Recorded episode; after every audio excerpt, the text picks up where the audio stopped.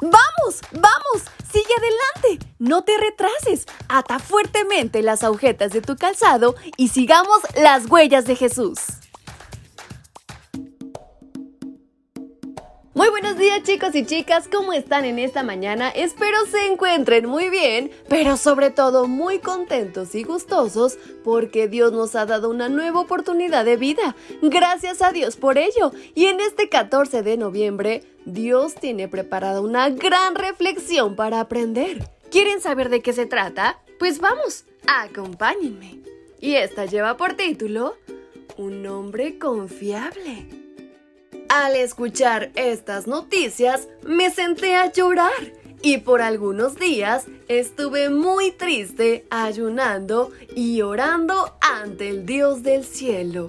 Libro de Nehemías capítulo 1, versículo 4. Alrededor del año 445 a.C., Nehemías dirigió el tercer regreso de judíos hacia Jerusalén y esto con el fin de reconstruir la muralla. Él era israelita y su nombre significa Jehová consuela. Se desempeñaba como copero del rey Artajerjes, un oficio privilegiado, pero sobre todo de mucha responsabilidad, pues antes de que el rey bebiera cualquier líquido, Nehemías debía hacerlo primero. Y esto para asegurarse de que el rey no fuera envenenado. Por eso, el copero debía ser un hombre 100% confiable, además de culto, respetuoso, sano, alegre, con buenos modales y buena actitud. Sin dudas, Nehemías reunía todas esas cualidades. Pero un día su alegría se convirtió en tristeza y esto fue cuando recibió una mala noticia acerca de su pueblo. Los que escaparon están en una situación muy difícil y vergonzosa.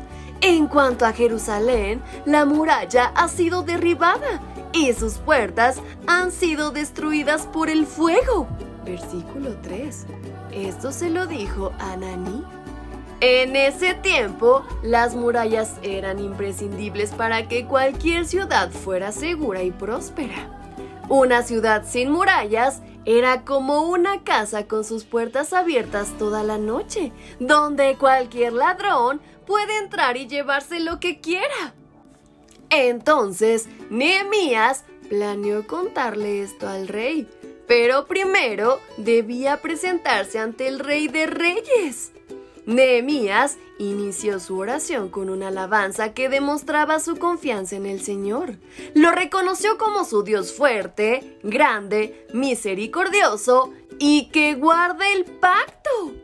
Después pidió perdón por los pecados de todo el pueblo, luego le pidió que les diera bienestar espiritual y que los ayudara a restaurar la ciudad.